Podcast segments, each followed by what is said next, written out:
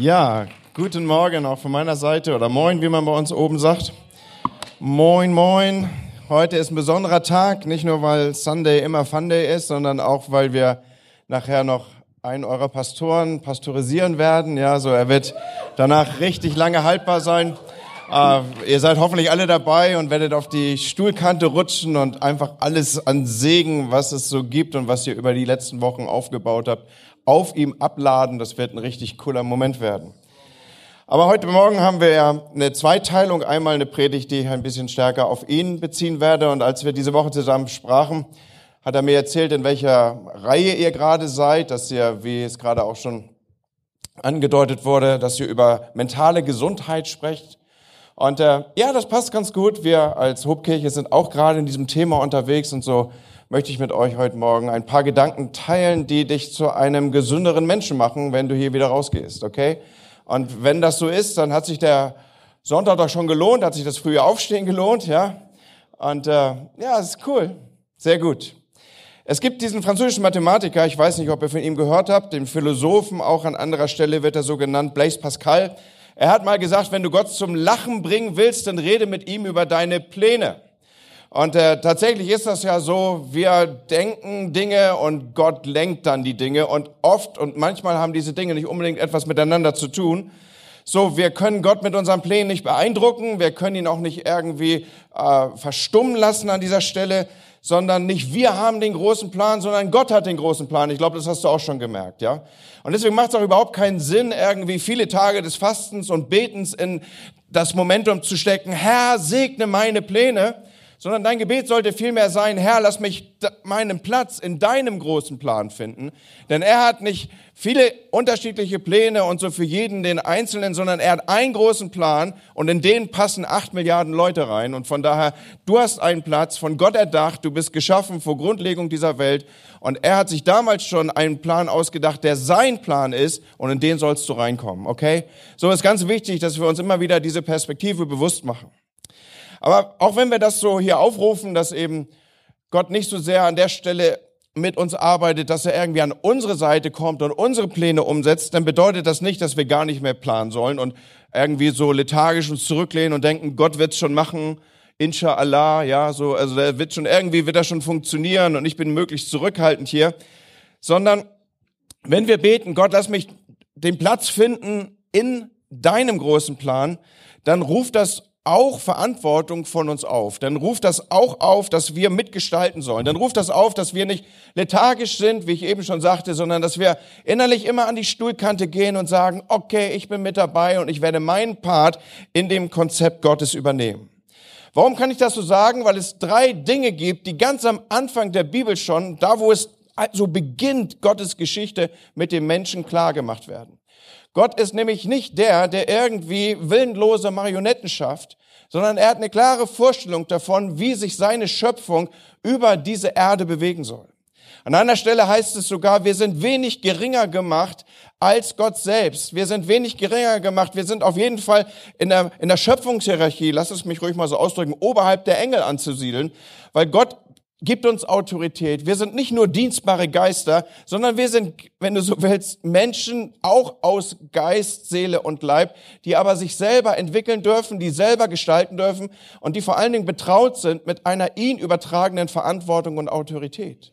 Und es ist wichtig, dass wir auch als Christen diese Stellung nehmen, denn sie ist letztlich dafür verantwortlich, wie wir uns in dieser Welt bewegen. Du kannst hier irgendwie als Opfer durch die Gegend laufen oder du kannst als Königskind auftreten. Du kannst sagen, dort wo ich bin, wird sich Reich Gottes ausbreiten. Du wirst das Gebet unseres Herrn sprechen, dein Wille geschehe, wie im Himmel so auf Erden. Du wirst Autorität nehmen für die Umgebungen, die du gestellt bist, für die Familie, in der du dich befindest, für den Arbeitsplatz, den du mitgestaltest und zwar auch geistlich mitgestaltest. Und wir sehen das auf den ersten Seiten der Bibel. Wenn du ganz vorne aufblätterst, dann wirst du das entdecken können. Und äh, ich habe gerade eurem Beamer-Team ein paar Folien gegeben, wo ihr diese Texte gegebenenfalls jetzt auch gleich mitlesen könnt. Ansonsten sage ich zu meiner Kirche manchmal so im Spaß, wenn du wirklich glauben willst, was der Pastor so sagt, und du willst vor allen Dingen auch abgleichen, dass das nicht seine Verse sind, die er da vorne entwickelt hat, sondern dass sie sich tatsächlich authentisch in der Bibel befinden, dann ist es nicht die schlechteste Übung, eine Bibel mit sich zu führen.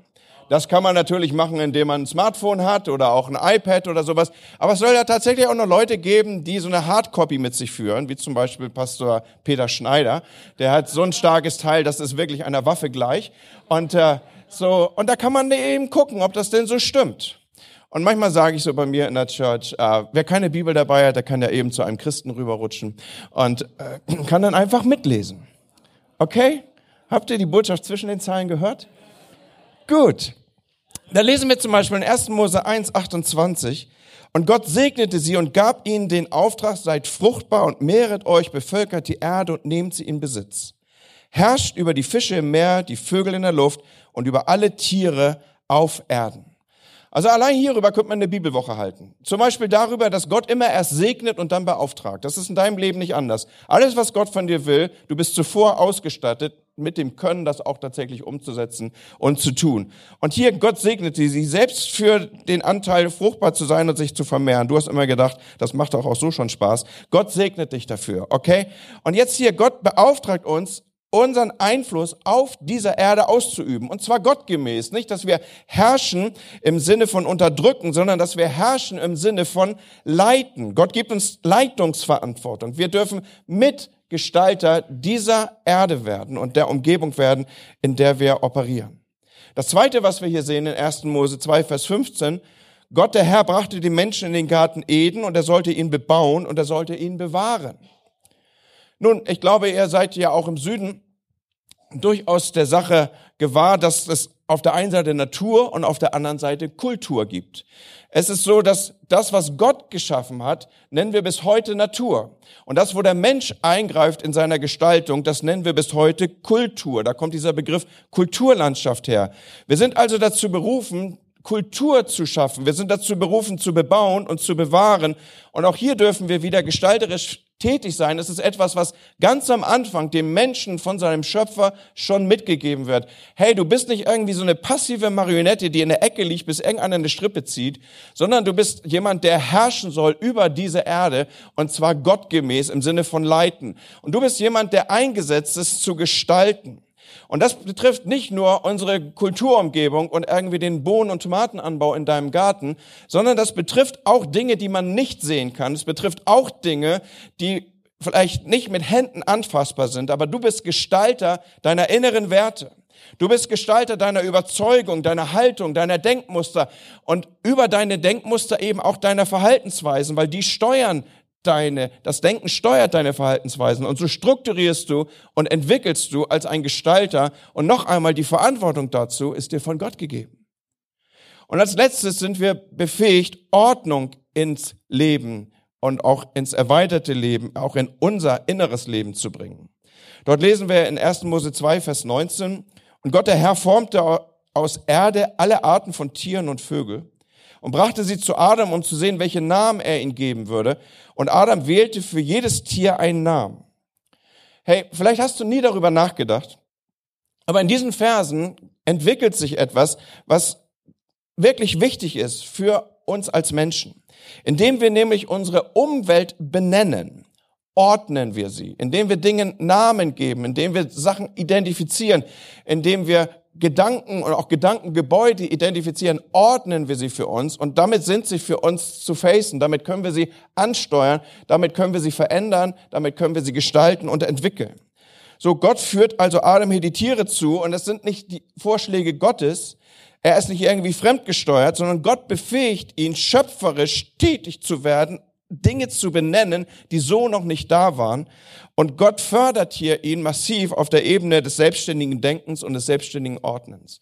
Und nochmal, das wird gleich wichtig sein, wenn wir über mentale Gesundheit sprechen. Wir ordnen unsere Welt um uns herum, indem wir sie identifizieren, indem wir erkennen, was es ist und was hier auf uns zukommt und was uns umstellt.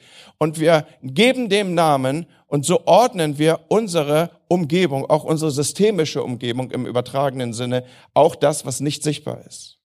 Und man könnte an dieser Stelle noch vieles dazu führen, aber im Raum bleiben soll die Aussage, Gott will aktive Gestalter. Gott möchte Einflussnehmer, Beweger, Menschen, die in gesunder Weise mit der ihnen verliehenen Autorität umgehen. Und jetzt fragst du dich vielleicht, ja Pastor, bitteschön, das hast du den weiten Weg oben vom Norden genommen und jetzt bist du hier unten im Süden und im Schnee aufgeschlagen. Wie bitteschön soll denn das anfangen für mich? Wie soll ich denn das bitteschön umsetzen? Wie geht denn das? Und ich sage an der Stelle schon mal höflich Danke, dass du fragst. Das fängt nämlich alles an in deinem Kopf. Kennt ihr diesen Song? Es ist alles nur in meinem Kopf, ja? Kannst du noch mal hören oder irgendwie in der Oldie-Liste aufrufen. Das fängt alles bei deinem Denken an. Hey, pass auf, wir werden jetzt richtig wissenschaftlich, okay? Also laut Statistik ist es so, dass 96 Prozent aller Menschen bei ihrer Geburt mit dem Kopf voran auf die Welt kommen. Okay, ist das nicht mal eine coole Begründung, dass ich sagen kann, es beginnt alles nur mit deinem Kopf?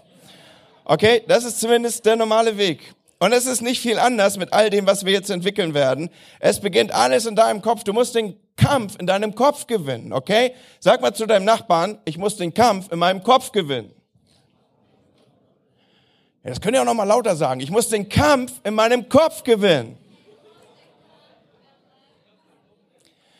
Pass auf, Paulus sagt in Römer 12, Vers 2, deshalb orientiert euch nicht am Verhalten und an den Gewohnheiten dieser Welt, sondern lasst euch von Gott durch die Veränderung eurer Denkweise in neue Menschen verwandeln. Wie krass ist das, oder? Lasst euch von Gott durch die Veränderung eurer Denkweise in neue Menschen verwandeln. So, wenn du dein Verhalten, wenn du deine Gewohnheiten verändern willst, oder im Kontext eurer Predigtreihe, wenn du mental gesunder werden willst, dann musst du was mit deinem Denken verändern. Dann musst du an dein Denken ran. Mit anderen Worten, der Schlüssel zur persönlichen Transformation ist die Veränderung deines Denkens. Wir werden transformiert durch die Erneuerung unseres Denkens. Das ist ja nicht irgendwie an die Sommer 12, Vers 7, sondern das ist Römer 12, Vers 2. Das ist Gottes Wort, was hier steht, okay? Und Leute, das ist deswegen so wichtig, weil viele Menschen genau das Gegenteil glauben. Sie glauben, wenn sich meine Umstände verändern, dann würde sich mein Leben verändern. Und nichts ist weiter von der Wahrheit entfernt als das. So, wer so denkt, dass er sagt, meine Umstände müssten sich ändern, damit ich und ich in meinem Verhalten und mit meinem Denken sich verändere, der lebt in einer Opfermentalität, der glaubt, dass er über seine Umstände gestaltet ist und dass dieser verantwortlich wäre für seine persönliche Misere. Aber Veränderung geschieht immer von innen nach außen und niemals von außen nach innen. Und so alles, was du dir vielleicht vorgenommen hast für dieses Jahr, Erfolg und Fortschritt und Durchbruch und Befreiung und Heilung und mentale Gesundheit und geistlicher Sieg, alles beginnt nicht mit den Umständen, sondern alles beginnt mit deinem Denken. Zugespitzt könnte ich sagen, also veränder dein Denken und du wirst dein Leben verändern. Der Kampf findet in deinem Kopf statt. Und da möchte ich zwei ganz grundsätzliche Aussagen für heute Morgen in den Raum stellen. Das erste ist, du musst die Lügen in deinem Kopf durch die Wahrheiten Gottes ersetzen. Ersetzt die Lügen in deinem Kopf durch die Wahrheiten Gottes. Unsere Gedanken sind ein Schlachtfeld der Lügen des Teufels und auf der anderen Seite der Wahrheiten Gottes. Paulus wir haben ihn ja schon zum Aufruf gebracht. Er beschreibt auf großartige Weise, wie dieser Kampf in seinem Kopf aussieht. Hört mal zu. 2. Korinther 10, dort die Verse 4 und 5. Meine Waffen in diesem Kampf sind nicht die eines schwachen Menschen, sondern es sind die mächtigen Waffen Gottes. Mit ihnen zerstöre ich feindliche Festungen. Ich bringe falsche, aha, Gedankengebäude zum Einsturz und reiße den Hochmut nieder, der sich der wahren Gotteserkenntnis entgegenstellt. Jeder Gedanke, habt ihr eine Ahnung davon, wo er hier das Schlachtfeld beschreibt? Jeder Gedanke, der sich gegen Gott auflehnt, den nehme ich gefangen und unterstelle ihn dem Befehl, Klammer auf, den Wahrheiten Christus, von Christus. Paulus, er macht uns hier also sichtbar, wo und in welchem Feld der Kampf tobt. Er spricht hier von feindlichen Festungen, von falschen Gedankengebäuden. Und er macht klar, wir können Gefangene unseres Denkens sein. Wir können Gefangene unserer eigenen Aussagen sein. Wenn wir nämlich die Lügen des Teufels in unserem Denken Raum geben, dann nimm uns diese Gedanken. Diese Gedanken werden uns in Geiselhaft nehmen. Es können Festungen sein wie, Gott hört mich sowieso nicht. Warum soll ich also beten? Und du baust deine eigenen Kraftpotenziale zurück, weil du einer Lüge glaubst. Oder du drückst vielleicht aus, die geheimen Sünden werden mir nie vergeben werden. Oder ich war schon immer ein Verlierer und da wird sich nichts ändern. Ich war und erlebe mich als Verlierer. Mein Vater ist ein Verlierer, mein Großvater ist ein Verlierer. Und wenn ich in die Nation schaue, dann haben wir auch verloren. Keine Ahnung, wie weiter so deine Perspektiven reichen wollen. Oder du sagst, ich habe keine Chance, erfolgreich zu werden. Ich werde niemals Freunde finden. Ich gebe auf. Den Partner fürs Leben, den gibt's für mich erst im Himmel. Keine Ahnung, was da so deine Sachen sind. Gott hat mich verlassen, was immer wir so glauben, Leute. Und es können Lügen sein, wenn du ihnen Raum gibst, sie werden dein Denken und sie werden dich als Persönlichkeit in Geiselhaft führen. Das Wort Gedankengebäude, das Paulus hier in Vers 4 benutzt, lautet im griechischen Logismus. Da kommt übrigens unser, unser Begriff der Logik her, ne? der leitet sich aus diesem äh, Wortstamm ab.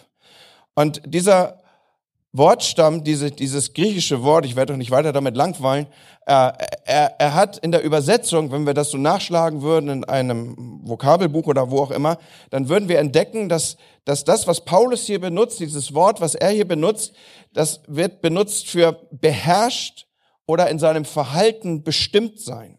Mit anderen Worten, unterstützt auch hier der, der, der griechische Ansatz, das, was ich versuche uns klarzumachen. Diese falschen Gedanken können uns regelrecht zu Gedankengebäuden werden.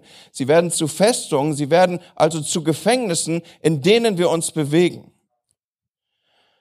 Und es ist, glaube ich, gut. Ich hatte ja eingangs gesagt, wir ordnen unsere Welt dadurch, dass wir sie benennen, dass wir uns mal Gedanken machen, was für Festungen bilden sich denn in unseren Köpfen ab? Und da sind wir Christen nicht vorgefeit. Auch wir haben so unsere Festung. Wir haben gerade gebetet für Gebetsanliegen. Und es, es gibt nicht wenige Christen, die haben eine innere Festung in sich, die sagen, das war damals, Apostelgeschichte ist abgeschlossen, das Tote auferstehen und Kranke geheilt werden, tolle Bibelgeschichten, das erzählt man Kindern bis zwölf und dann kommen sie in die Pubertät und dann hört man besser damit auf. Ja, also es, es gibt Leute, die laufen mit diesen Festungen durch die Gegend. Und dann muss mal irgendjemand kommen, der das nicht weiß und dann einfach jemand heilt. Und dann ändert sich unser Weltbild, versteht ihr? So, aber denk mal drüber nach, was für Bilder, was für Gebäude, was für Festungen sich in deinem Kopf manifestieren. Worüber denkst du zum Beispiel nach, wenn du morgens aufstehst? Was sind deine ersten Gedanken? Wo gehen deine Gedanken hin? Schlägst du morgens die Augen auf und dein erster Gedanke ist, ach du lieber Heiland, das ist ein gebrauchter Tag. Mann, wird das wieder anstrengend.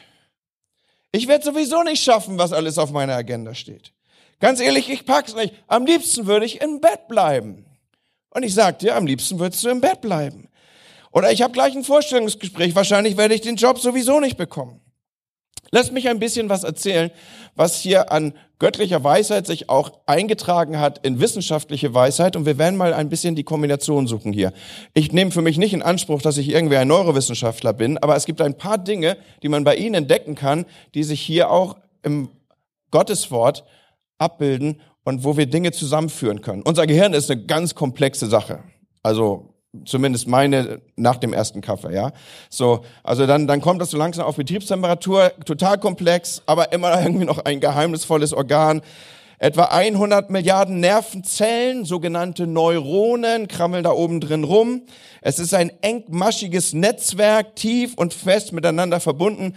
Einige dieser Nervenzellen kann man über sogenannte äh, Synapsen zusammenführen und das sind dann wieder tausende von Verbindungen, die dann irgendwie in Nervenzellen münden, also mal so ganz grob so für für, für Dummies erklärt, wie das Gehirn funktioniert. Also eine hochinteressante und komplexe Architektur da oben drin. So, aber wie funktionieren jetzt hier unsere Gedanken, beziehungsweise wie programmiert sich unser Hirn? Und das fand ich ganz, ganz interessant im Kontext unserer Predigt hier. Je öfter, je regelmäßiger, je intensiver wir Gedanken denken, desto stärker werden die entsprechend ausgeformten Verbindungen in unserem Kopf. Krasse Sache, oder? In der Hirnforschung spricht man von sogenannten neuralen Trampelfaden. Sag mal neurale Trampelfade. Okay, also es hat sich schon gelohnt, in die Kirche zu kommen, ja? Neurale Trampelpfade, wenn du heute Abend oder am Nachmittag bei irgendeinem Coffee um die Ecke dieses Wort fallen lässt, dann darfst du darauf hoffen, dass der Nachbar zuhört und denkst, wow, ist der gebildet hier. Neurale Trampelpfade. So, wir wissen also, wie diese Wege in unserem Kopf ablaufen und je öfter man, das ist das, was die Forschung herausgefunden hat, je öfter man in gleiche Richtung denkt und gleiche Dinge spricht, desto tiefer graben sich diese neuralen Trampelpfade in unser Hirn ein. Wenn du also morgens aufwachst und denkst, ich bin der letzte Depp, und du denkst das jeden Morgen, dann wirst du irgendwann sicher sein, dass du tatsächlich der letzte Depp bist, okay? So, je öfter du aussprichst, ich werde scheitern, je öfter du aussprichst, ich werde es nicht schaffen, je öfter du aussprichst, ich habe überhaupt keinen Bock auf Montag und bei mir ist jeder Woche Mo Morgenstart ein Montag, ja. Je tiefer du diese Spuren und diese Trampelfahrt in deinem Gehirn ablegst, desto tiefer werden sie dich programmieren und irgendwann wirst du aufwachen und du wirst glauben, dass du ein Depp bist.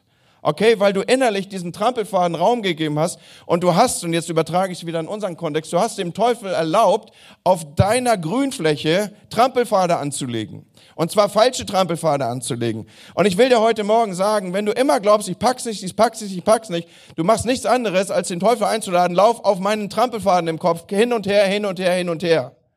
Und du weißt, was passiert, wenn man einen Trampelfad hin und her, hin und her, hin und her, hin und her läuft. Er ist irgendwann so tief wie der Grand Canyon. Und du kommst nicht mehr drüber weg. Du bist gefangen in deiner eigenen Festung. So mein Tipp zur mentalen Gesundheit ist, du legst neue Wege an. Und zwar legst du diesen Weg an, dass du morgens aufwachst und es ist ein strahlend schöner, zumindest in deinem Zimmer, heller Montagmorgen. Und du sagst, ich bin stark in dem Herrn. Ich vermag alles durch den, der mich stark macht. Du baust dich innerlich auf und du sprichst dir die Wahrheiten Gottes zu. Ich bin ein Gedanke Gottes. Ich bin hier, um zu leiten. Ich bin hier, meine Umgebung zu gestalten. Ich bin hier, um zu ordnen. Und ich werde meinen Job machen und ich werde in mein Haus gehen und ich werde in meine Familie gehen und ich werde in meine Uni gehen und ich werde an meinen Arbeitsplatz gehen und ich werde sprechen, dein Wille geschehe, wie im Himmel, so auf Erden. Und ich bin dein Kind und der Umgebung deines Kindes wird sich auch dein Reich manifestieren. Es ist eine völlig andere Denke. Und glaub mir, je öfter du diese Pfade begehst, desto stärker werden sie sich ausformen in deinem Inneren, in deinem Kopf. Es sind Wahrheiten Gottes, die du aussprichst. Und auf diesem Battlefield der Gedanken, auf diesem Battlefield der Gedanken, wirst du Festungen einrennen, die sich dort tief verankert haben und es wird dein Jahr verändern. Dein bestes Jahr ever, Leute. Das wird sich verändern. Du wirst nicht mehr Opfer deiner eigenen mentalen Krankheit sein, sondern du wirst aufstehen in der Kraft des Herrn Herrn und du wirst sprechen, ich bin ein Kind Gottes, mir sind alle Dinge möglich, weil der, der in mir ist, ist stärker als der, der in der Welt ist. Und wenn du geiselnd von deiner Sorgen geworden bist, dann sprichst du aus, aufgrund von Jesus habe ich keine Angst mehr, ich werfe alle meine Sorge auf ihn. Wenn du Geisel deiner Selbstablehnung geworden bist, dann sagst du, ich bin ein Gedanke Gottes und ich bin wunderbar gemacht. Wenn du Geisel deiner Überheblichkeit geworden bist, dann kannst du sagen, aus Gnade bin ich, was ich bin. Ja, also es gibt ja auch das andere Extrem, wo immer du dich da einordnest. Aber ich sag dir, du wirst auf ein anderes Level kommen, wenn du anfängst, andere Dank Gedanken zu denken. Wenn du ein neues, gesundes, mentales Level erreichen willst, dann fang an, deine Gedanken in dieser Weise zu ordnen. Okay? Und hey, jetzt könnte ich da richtig lange nachlegen. Wie macht man denn das? Wie fülle ich mich denn mit Gedanken Gottes? Also zuallererst mal, indem ich die Gedanken Gottes aufnehme. Und da gibt es ein cooles Buch zu. Das nennt sich in Fachkreisen Bibel. Und äh, das kann man nehmen und da kann man die Gedanken Gottes lesen. In Psalm 119 steht, ich will über dein Gebot nachdenken und mich an deine Wege halten. Ich will über, mich über deine Ordnungen freuen und dein Wort nicht vergessen. Leute, es ist total wichtig. Geistliche Gesundheit, mentale Gesundheit hat ganz viel damit zu tun, dass ich mich im Wort Gottes auskenne und zu bewegen weiß. Und so die Strategie, den ersten Punkt, den ich hier versuche festzumachen, ist der, ersetzt die Lügen in deinem Kopf durch die Wahrheiten Gottes. Und die Wahrheiten Gottes erfährst du zuallererst aus dem Wort Gottes. Okay, da ist ein Zusammenhang. Wir lehren unsere Kirche zu soapen jeden Morgen. Soap steht nicht für Seife, die man benutzen sollte unter der Dusche. Auch das ist ein, ein Lifehack. Äh, aber Soap steht für S-O-A-P. Scripture S. O Observation. A Application und P Prayer. So wir sagen, du nimmst die Schrift, dann observierst du sie und sagst, okay, was in dem, was ich gelesen habe, ist etwas, was mich besonders anspricht. Das nächste, was du dich fragst, Application, wie kriege ich das in mein Leben applikiert? Also wie kriege ich das eingebaut? Wie kann ich das anwenden auf mich? Und das letzte ist, du betest darüber und sagst, Gott, willst du mir was dazu sagen? Ich kann dir meine Gedanken mitteilen, aber es wäre gut, wenn du mir auch deine Gedanken dazu sagst. So soap dich in den Morgen, okay? Könnt gerne nachher zu mir kommen, ich erkläre es euch nochmal mit der Seife. Alles klar. Okay, zweite Strategie. Könnt ihr noch? Okay. Wähle deine Perspektive, bevor du auf das Problem triffst. Okay? Wähle deine Perspektive, bevor du auf das Problem triffst. Ist dir schon aufgefallen, dass Leute in der gleichen Situation sein können und die Situation völlig anders beurteilen? Da gibt's diese bekannte Geschichte von den beiden Gefangenen, die in einer oder gleichen Zelle sitzen. Und jetzt sollen sie ihre Zelle malen. Und der eine malt eine Wand mit einem vergitterten Fenster. Und der andere malt eine Landschaft im Hintergrund dieser, dieses Zellenfensters mit Weite und Perspektive. Beide gleiche Situation, beide den gleichen Blick, aber der eine bleibt hängen an den Gitterstäben und der andere, er erlebt in seinem Blick, wie es über die Stäbe hinaus in die Weite der Möglichkeiten geht. Und da ist so viel Wahrheit drin. Wir dürfen die Perspektive wählen, bevor das Problem auf uns zukommt. Im Talmud heißt es, und das ist auch Weisheitsliteratur, die wir gerne mal auf uns wirken lassen dürfen. Im Talmud heißt es, wir sehen die Welt nicht, wie sie ist, sondern wir sehen die Welt, wie wir sind. Wow, das ist deep, oder? Also gibt noch richtig diepe Sätze am Sonntagmorgen. Wir sehen die Welt nicht so, wie sie ist, wir sehen die Welt, wie wir sind. Zwei Menschen können genau das gleiche Foto anschauen und sehen völlig unterschiedliche Sachen. Ich erlebe das immer mit meiner Frau. Wir schauen uns Urlaubsbilder an und ich finde die mega schön und Hammer. Und äh, finde auch meine Frau auf diesen Bildern immer wunderschön. Und sie sagt immer, oh, ich glaube, ich hatte Wassereinlagerung. oh, das Kleid steht mir nicht so gut. Die sieht völlig andere Sachen als ich. Krass, oder? Hey, das ist so, kennt ihr diese, diese, zwei Vögel, ja, kreisen über ein und dem gleichen Tal. Und in Abhängigkeit davon, was für ein Vogel du bist, siehst du unterschiedliche Dinge. Ein Geier, er sieht nur Aas. Er sieht nur Kadaver. Er sieht nur Skelette. Er sieht nur totes Fleisch. Ein Kolibri, der das gleiche Tal überfliegt, er wird süßen Honig finden. Versteht ihr? Und warum? Weil er einfach in seinem Blickwinkel auf anderes gerichtet ist. Das Verrückte, auf das ich euch hier zuführen möchte, ist, wähle die Perspektive, bevor dich das Problem erwischt. Entscheide, wonach du schaust. Du kannst, du, du, du kannst nach Fehlern schauen oder du kannst nach Gnade in den Leuten von, in, im Leben von Leuten schauen. Und ich glaube, Ecclesia Church, ihr seid eine Kirche, die gucken nicht nach den Fehlern, sondern die gucken nach der Güte. Die gucken nicht nach den Missständen, sondern die gucken nach der Gnade Gottes im Haus, okay? So, wähle deine Perspektive bevor das Problem kommt. Du kannst nämlich wählen, so wie Adam hier. Er konnte ordnen, er konnte seinen Blick richten, er konnte sein Denken ordnen. Du bist deinem eigenen Denken nicht hilflos ausgeliefert, sondern Gott hat dich fähig gemacht zu entscheiden und zu ordnen und zu wählen. Du kannst nicht immer steuern, was dir passiert. Jenny hat mir ja eine Steilvorlage für diese Predigt gegeben, oder? Du kannst nicht immer steuern, was dir passiert, aber du kannst immer steuern, welche Perspektive du darauf einnimmst. Du kannst zum Beispiel, wenn dein Chef irgendwie einen Webfehler hat und er macht ihn gerade sehr, sehr deutlich vor dir, kannst du sagen, Hammergelegenheit zu lernen, wie ich es später mal nicht mache. Hammergelegenheit zu lernen, Dinge zu entwickeln, die ich so noch gar nicht stark ausgebildet habe in meiner Persönlichkeit. Du kannst, wenn du in den Himmel schaust, auf der einen Seite die dunklen Wolken fixieren oder auf der anderen Seite die the rising sun, also die die die Sonne, die aufgeht. Und pass auf, das ist das ist ein entscheidender Punkt jetzt in, in, in dem, was ich dir heute Morgen sagen will. Du hast einen eine Art Bilderrahmen, mit dem du Dinge deutest. Und du kannst es an den dunkelsten Fleck an deinem Himmel halten und sagen, ach du liebe Güte, der Himmel wird über mir zusammenstürzen, es ist nur dunkel, nur Perspektive und wahrscheinlich werde ich diesen Tag nicht überleben. Oder du nimmst den gleichen Bilderrahmen und hältst ihn einfach an eine andere Stelle im Himmel und sagst, ich sehe schon die aufgehende Sonne, ich sehe, wie es wieder hell wird. Und das entscheidest du in deinem Kopf. Schaut Paulus. Er ist ja der Held des Neuen Testamentes. Er ist der, der viele, viele Sachen geschrieben hat und das meiste, was ich heute Morgen zitiert habe, habe ich auch aus seinem Kontext genommen.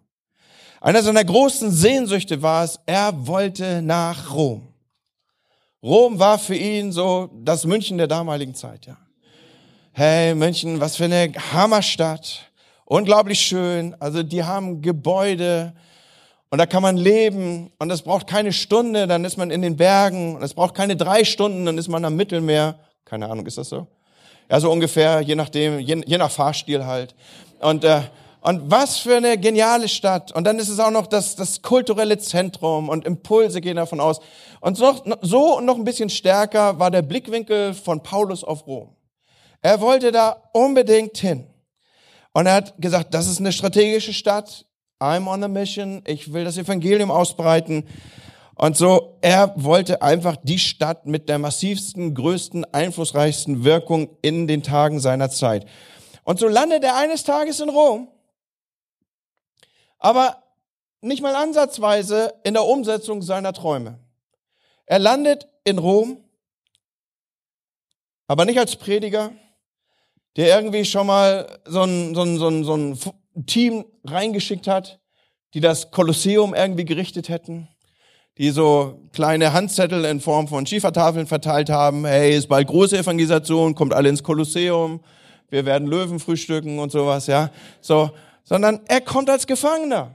So beschreibt uns die Apostelgeschichte. Er landet nicht als Prediger, er landet als Gefangener. Er landet im Gefängnis, er ist gebunden. Er hatte allen Grund, total verzweifelt zu sein, in Ketten auf die Hinrichtung wartend. Aber Paulus hat eine total andere Perspektive. Er sagt sich, wow, also es ist ein kleines bisschen an die Sommerinterpretation. Aber er sagt, Hammer, die haben mir sogar einen Schreibtisch hier reingestellt. Mega, die sorgen dafür, dass ich hier ungestört arbeiten kann. Die haben sogar jemand vor die Tür gestellt, damit ich nicht abgelenkt werde. Und jetzt, wenn wir der Überlieferung folgen und der Forschung entsprechend die Rekonstruktion gelingt, er schreibt Briefe über Briefe über Briefe, den Brief an Philemon, Kolosser, Ephesus, Philippi, alles aus dem Gefängnis heraus.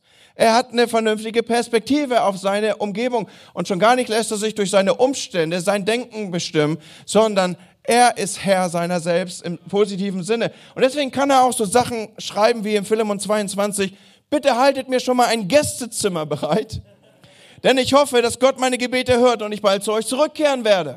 Paulus hat Pläne für die Zukunft.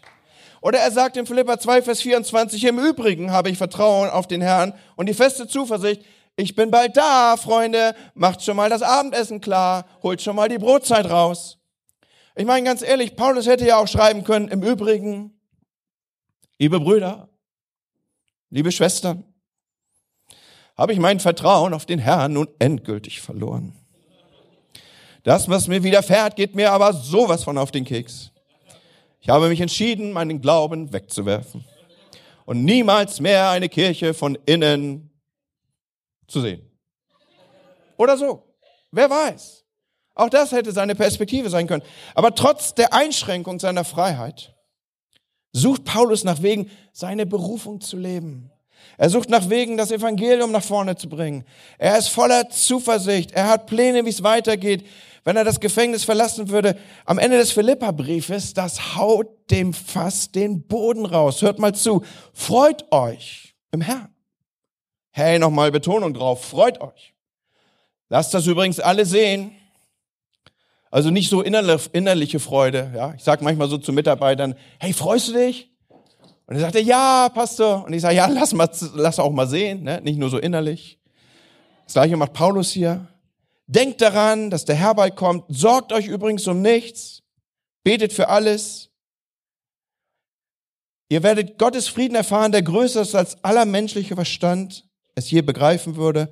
Sein Friede wird euer Herz und Gedanken im Glauben an Jesus Christus bewahren. Und jetzt, jetzt er, er zeigt er uns noch das Geheimnis, wie ihm das gelingen kann, dass er so schreiben und so sprechen kann. Und nun, liebe Freunde, lasst mich zum Schluss noch etwas sagen. Konzentriert euch.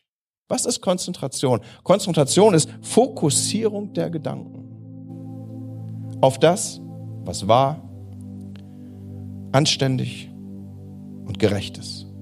Denkt darüber nach, was rein ist, was liebenswert, was bewunderungswürdig ist, über die Dinge, die Auszeichnung und Lob verdienen. Hey, wie krass ist das?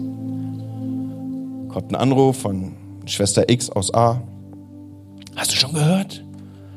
Und du sagst, Moment mal, ist es, ist es lobenswürdig? Verdient das, was du mir jetzt sagen willst, eine Anerkennung? Ist es liebenswert? bewunderungswürdig? Nee, aber ich wollte ein Gebetsanliegen. Nee, also nochmal, ist es gerecht? Also, lass uns über was anderes reden. Versteht ihr? Paulus ist so praktisch hier. Wir müllen uns so zu mit negativen Gedanken. Wir handeln und verhandeln so vermeintliche Gebetsanliegen untereinander. Man müsste dafür mal beten. Vielleicht müsste man mit seinem eigenen Leben einfach mal einen Unterschied machen. Und es gibt eine Zeit zu beten und es gibt eine Zeit zu arbeiten, Freunde. Fokussiert die Gedanken, sagt er hier. Und wir sehen in Paulus einen Mann, der sich die Freiheit seines Denkens nicht durch seine Gefangensetzung oder mit anderen Worten durch seine Umstände rauben lässt. Er sitzt im Gefängnis, aber sein Mindset orientiert sich nicht an den äußeren Umständen, sondern an der inneren Gewissheit, Gott ist für mich da. Gott ist gut. Gott hat die Kontrolle. Gott hat einen Plan. Gott wird mich nicht verlassen. Gott ist mit mir mit seiner Kraft.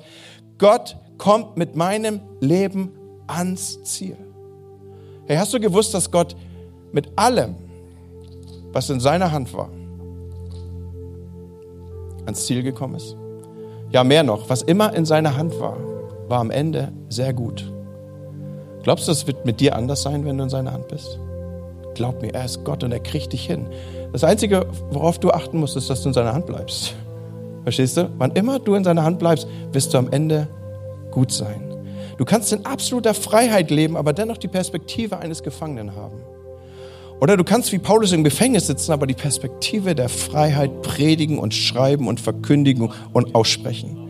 Hey, alles beginnt, alle mentale Gesundheit beginnt damit, dass du das richtige Mindset einnimmst und dass du den Kampf in deinem Kopf gewinnst.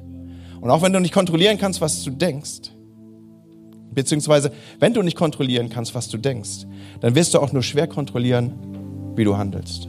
Weil dein Denken bestimmt dein Handeln. Und deswegen unser Denken ist so powerful, Leute. Unsere Gedanken sind so wichtig. Denn was wir denken, wird zu dem, was wir tun. Und was wir denken, wird zu dem, was wir sprechen. Und wir sprechen Gnade. Wir sprechen Güte. Wir sprechen Gesundheit. Wir sprechen gute Gedanken über uns und auch über unseren Nachbarn. Und so du lebst dein Leben in die Richtung deiner stärksten Gedanken. Deswegen erober den Kampf in deinem Kopf zurück. Und lass dich nicht fremdbestimmen durch die Lügen des Teufels. Mentale Gesundheit, das ist ja das Thema, was wir zum Aufruf bringen hier. Sie beginnt mit der Erneuerung deines Denkens. Dazu segne uns Gott. Amen. Amen.